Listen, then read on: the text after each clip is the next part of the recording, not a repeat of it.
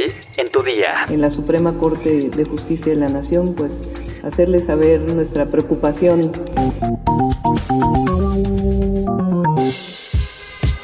Tu día con el Universal. La información en tus oídos. Hola, hoy es jueves 25 de agosto de 2022. Entérate. Nación.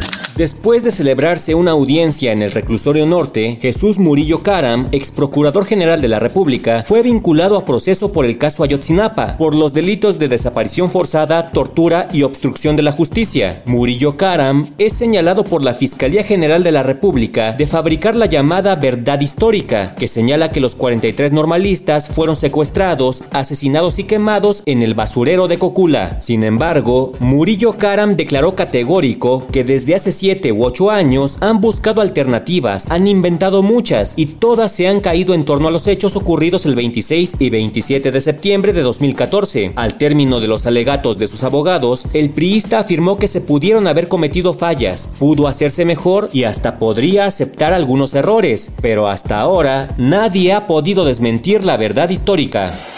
Metrópoli. Claudia Sheinbaum, jefa de gobierno de la Ciudad de México, hizo un llamado de preocupación ante el proyecto de eliminar la prisión preventiva en el sistema judicial, propuesta a cargo del ministro Luis María Aguilar en la Suprema Corte de Justicia. Pero si esta se elimina, representaría un problema eh, de seguridad para las mujeres de la ciudad. Estoy convencida. En la Suprema Corte de Justicia de la Nación, pues hacerles saber nuestra preocupación de que esto pudiera llegar a ocurrir y que eso implicara mayor impunidad, mayor riesgo, no solamente para las mujeres, sino en general para los habitantes de la ciudad y además pues el riesgo de la impunidad frente a la corrupción.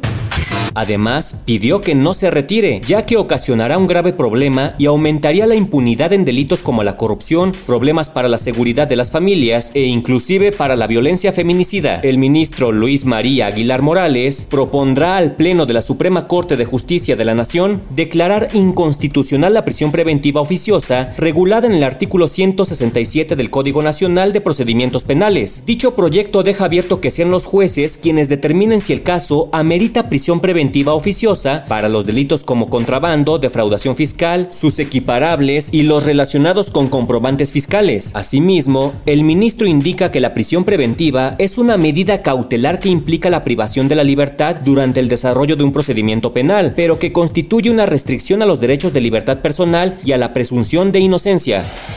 Estados. Elementos de la Agencia de Investigación Criminal detuvieron a Emanuel de Jesús N., acusado de abusar sexualmente, golpear, quemar y azotar a una bebé de 10 meses de edad, hija de su concubina, con quien vivía en el municipio de Ayala, en Morelos. En conferencia de prensa, la fiscal especializada para la investigación y persecución del delito de feminicidio en Morelos, Fabiola García Betanzos, explicó que la víctima presentaba quemaduras en su abdomen y espalda, síndrome de niño maltratado y lesiones antiguas y recientes de golpes, así como signos de violencia sexual. Dijo que la madre de la menor y familiares del presunto homicida la llevaron al hospital para recibir atención médica. Sin embargo, cuando llegó al nosocomio, no presentaba signos vitales. Mundo. Científicos presentaron el primer caso documentado de coinfección por el virus de la viruela del mono, COVID-19 y el VIH, así lo reportó el Journal of Infection. Se trata de un italiano de 36 años que tuvo relaciones sexuales sin protección con hombres durante su estadía en España en junio de 2022. Aunado a ello, dio positivo por infección a SARS-CoV-2, posteriormente desarrolló graves erupciones cutáneas en la cara y otras partes del cuerpo, seguidas de la formación de pústulas. Por la gravedad del cuadro, fue ingresado a un hospital y tras las muestras biológicas de sus lesiones cutáneas y vías respiratorias, el informe confirmó la presencia de infección por viruela del mono, además de dar positivo a VIH y SARS-CoV-2. Los investigadores destacaron que al ser este el único caso informado de coinfección por el virus de la viruela del simio, el SARS-CoV-2 y el VIH, todavía no hay suficiente evidencia que respalde que esta combinación pueda agravar la condición del paciente. Que te pegue una, bueno, pero que te peguen las tres. Cartera. Un avión de Viva Aerobús presentó una falla en su motor después de despegar del aeropuerto de Guadalajara rumbo a Los Ángeles. De acuerdo con una usuaria de Twitter que compartió el video, los tripulantes no dieron indicaciones a los pasajeros, por lo que el avión aterrizó nuevamente en Guadalajara luego de estar 43 minutos en el aire. En otro video que fue difundido en redes sociales, se observa la llegada de bomberos para auxiliar a los tripulantes. Al arribar el personal de emergencia, se escucha a uno de los pasajeros mencionar que se encontraba asustado después de este incidente. Hasta la tarde de este miércoles, la aerolínea ni el aeropuerto de Guadalajara habían hecho alguna declaración ante estos hechos.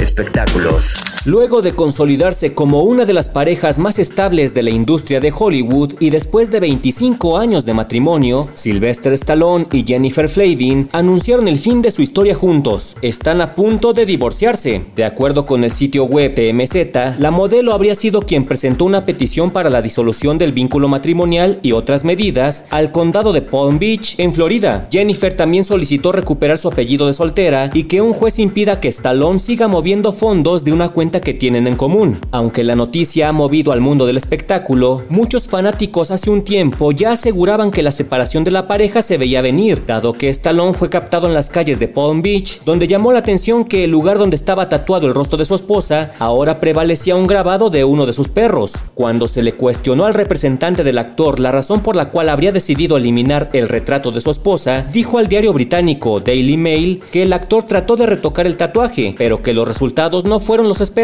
y desafortunadamente fueron irreparables. Stallone y Flavin se casaron en el año de 1997 y en mayo de este año celebraron sus bodas de plata, donde inclusive ambos se dedicaron mensajes en las redes sociales en los que se profesaron su amor eterno. Pues ahora sí que a Rocky lo noquearon. Cuéntale, referí.